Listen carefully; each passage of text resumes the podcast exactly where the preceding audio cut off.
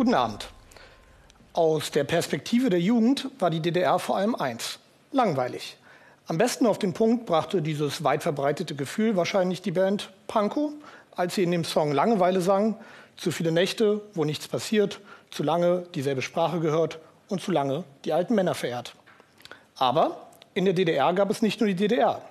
Westliche Medien brachten konstant und immer wieder Pop- und Subkulturen in das Land. Diese Pop- und Subkulturen ermöglichten Blaupausen eines Andersseins, das auch immer mit Emotionen verbunden war. Kurzum, sie waren ein Mittel gegen die Langeweile. Die größte Jugendsubkultur der DDR in den 1980er Jahren war der Heavy Metal und mit dem habe ich mich etwas genauer befasst. Der Blick auf den Heavy Metal ermöglicht es, dass wir was Neues lernen über die letzte Generation derjenigen, die noch in der DDR erwachsen geworden sind. Gleichzeitig ermöglicht uns der Fokus auf diese ästhetischen Extremisten, etwas Neues zu erfahren über die alltägliche Herrschaftspraxis in der DDR. Heavy Metal Fans oder Heavies sind in der DDR ungefähr seit den frühen 1980er Jahren nachweisbar. Die erste Gruppe scheint weggebrochen zu sein von den sogenannten Bluesern, also von der ostdeutschen Variante der globalen Hippie-Kultur.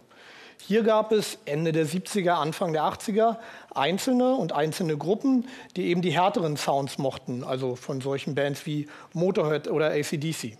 Als Brandbeschleuniger für die Entwicklung der Szene gilt ein Konzert in Dortmund, also tief im Westen.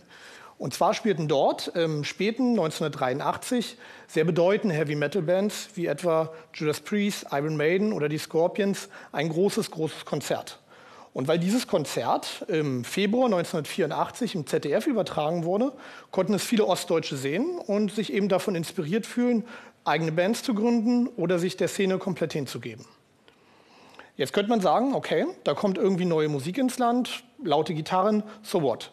Nun, in der DDR war die Kultur bekanntermaßen und darunter auch die Popkultur staatlich reguliert. Das gilt eben auch für so neue Trends wie den Heavy Metal. Eine Vielzahl von äh, Kommissionen, Gesetzen, Regularien sollte steuern, welche Musik wo von wem gespielt werden konnte. Die weitreichendste Maßnahme dieser Art war in den 1980er Jahren wohl die Einstufungskommission. Das war ein Gremium aus Kulturbürokraten und in den 80er Jahren dann eben auch arrivierten Rockmusikern. Hier hatten Bands, die öffentlich auftreten wollten, ein Konzert zu spielen, ähm, das dann bewertet wurde. Und je nach Bewertung konnte die Band im Folgenden eine entsprechend hohe Gage nehmen. Wer sich der Kommission verweigerte, konnte an sich nicht legal auftreten. Man sieht hier also, äh, solche Musik, Musik, Popmusik wurde in der DDR streng reglementiert. Hinzu kam, und das hat etwa die Historikerin Juliane Brauer für die frühe DDR gezeigt, dass äh, Musik und Popmusik eben wieder als direkter Weg in das Herz, zum Herzen der Jugend verstanden wurde. Über Musik sollten bestimmte emotionale Normen anerzogen werden. Zum Beispiel einen zurückhaltenden Optimismus oder eine Liebe zum sozialistischen Vaterland. Letztlich sollte Musik dazu dienen, das emotionale Regime der DDR zu stabilisieren. Die Heavies nun entzogen sich diesen Ansprüchen der Partei. Sie taten es nicht durch einen Ausstieg aus der realsozialistischen Arbeitswelt oder durch eine Verweigerung des Militärdienstes oder durch die Gründung von Parteien. Nein, sie entzogen sich auf einer symbolischen Ebene, auf einer emotionalen Ebene und also auf einer nicht sprachlichen Ebene.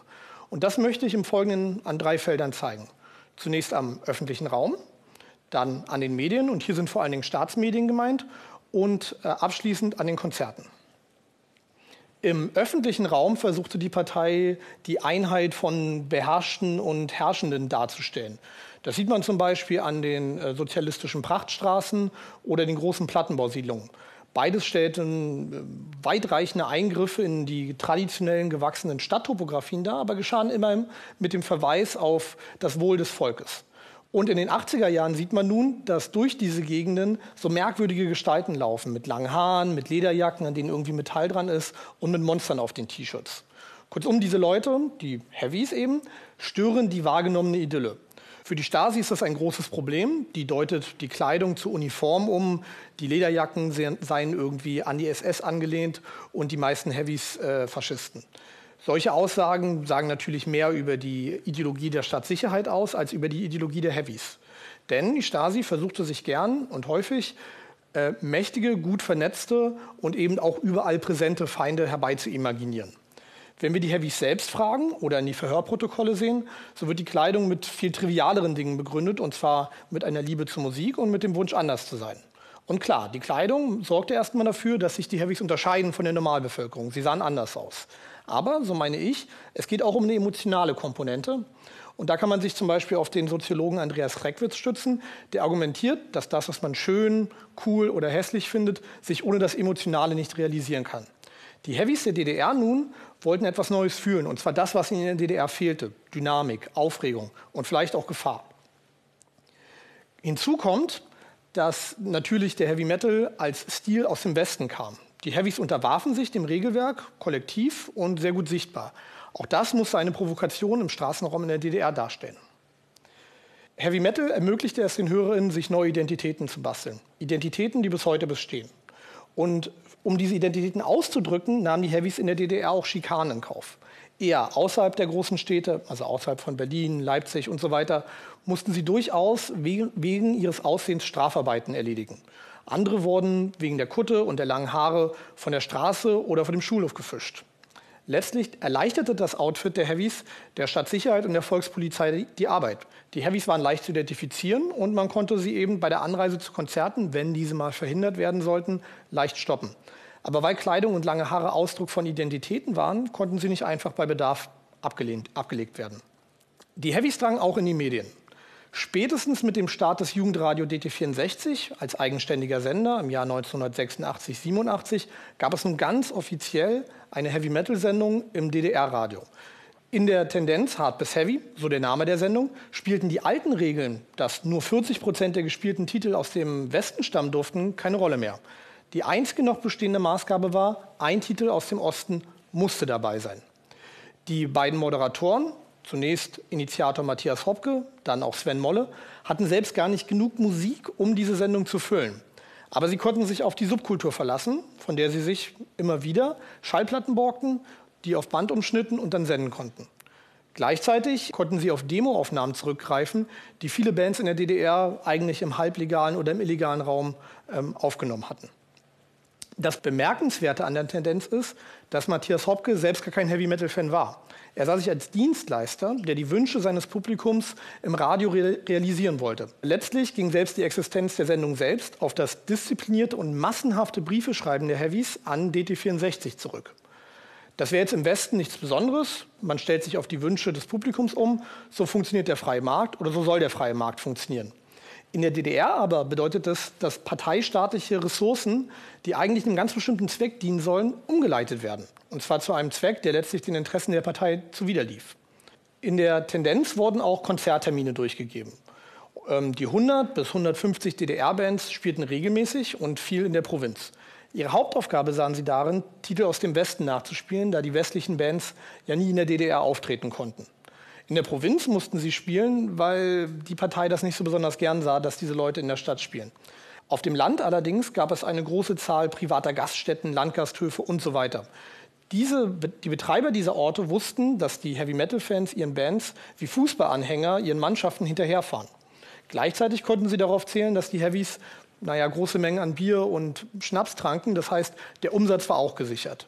Auch deswegen nahm es äh, viele der Gaststättenbetreiber nicht so besonders genau mit den Regularien der Partei. Was auf Konzerten passierte und passiert, ist sprachlich nicht immer leicht auszudrücken und deswegen für den Historiker nur schwer greifbar. Aber sowohl die Berichte der Stasi als auch die von Zeitzeugen und Fotografien machen klar, Heavy-Metal-Konzerte im Osten sollten sich zunächst nicht von Heavy-Metal-Konzerten im Westen unterscheiden. Man sah das Headbang, also das rhythmische Schütteln der langen Haare. Man sah das Luftgitarre spielen, also das gestische Nachempfinden dessen, was auf der Bühne passiert. Und man sah den Pogo, also das kontrollierte oder unkontrollierte Aneinanderprallen einzelner Konzertteilnehmer in einem kleinen Bereich vor der Bühne. Das wirkt jetzt erstmal wenig spektakulär.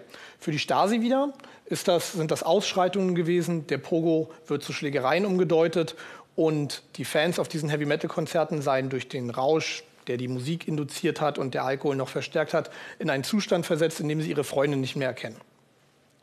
Auch wenn die Stasi offensichtlich in der Beschreibung dieser Phänomene etwas überfordert ist, deuten die Berichte doch auf eine Gemeinsamkeit, und zwar auf den Rausch, auf die Ekstase. Und in der Tat hat Heavy Metal und populäre Musik genau diesen Effekt. Die Grenzen zwischen Außen- und Innenwahrnehmung werden genauso eingerissen wie die wahrgenommenen Grenzen zwischen Publikum und Band. Und weil dem Sicherheitsapparat diese Zustände so fremd waren, griff er häufig zur Beschreibung auf rassistische Begriffe zurück. Die Heavys sind dann Indianer oder Wilde, die zu ihrer Hottentottenmusik tanzen. Wenn Frauen überhaupt in diesen Berichten auftauchen, dann eher als Opfer oder potenzielle Opfer dieser Wilden. Aber was machen wir jetzt mit dem Rausch? Nun, Heavy Metal und Heavy Metal Konzerte sollten auch in der DDR aufregend wirken. Sie dienten, um es mit der Historikerin Alexa Geisthöfel zu sagen, der Lebenssteigerung, also der Induktion neuer, intensiver Erfahrungen, die eben auch ganz, ganz eng mit Emotionen verbunden waren. Diese Gefühle wurden dann in der Gruppe erfahrbar. Die, sie wurden aufgeführt. Und zwar nicht im Sinne eines Theaterstücks, sondern die Gruppe selbst und die Körper der Gruppe wären die eigentlichen Aufführungsorte. So wurden Gefühle wie Fatalismus, äh, Aggression oder rauschhafte Freude gemeinsam erfahrbar. Emotionen also, die aufs engste mit der Kulturwelt des Heavy Metal verknüpft sind, aber in der Gefühlslandschaft der DDR keinen festen Platz hatten. Mit der lauten Musik und mit den unpolitischen Heavy Metal Fans hätte sich das Regime vielleicht noch arrangieren können. Aber das Verhalten der Konzertgänger und die damit verbundenen Emotionen machten klar, sie verstoßen gegen das emotionale Regime der DDR. Am Heavy Metal wird also klar, in der DDR konnten Popmusik und Emotionen nicht unreguliert bleiben. Es wird aber auch klar, dass dieses System, das da regulieren sollte, in den 1980er Jahren bereits in eine schwere Krise geraten war. Populäre Musik, darunter auch Heavy Metal, wurden nun zu Formen des Andersseins, zu, einem, zu einer Möglichkeit, sich anders zu fühlen. Außerdem konnten Heavy Metal-Fans auf Konzerten auf symbolischer Ebene zeitliche und räumliche Grenzen außer Kraft setzen. Überspitzt könnte man sagen, Heavy Metal-Konzerte waren Republikflucht auf Zeit. Dankeschön.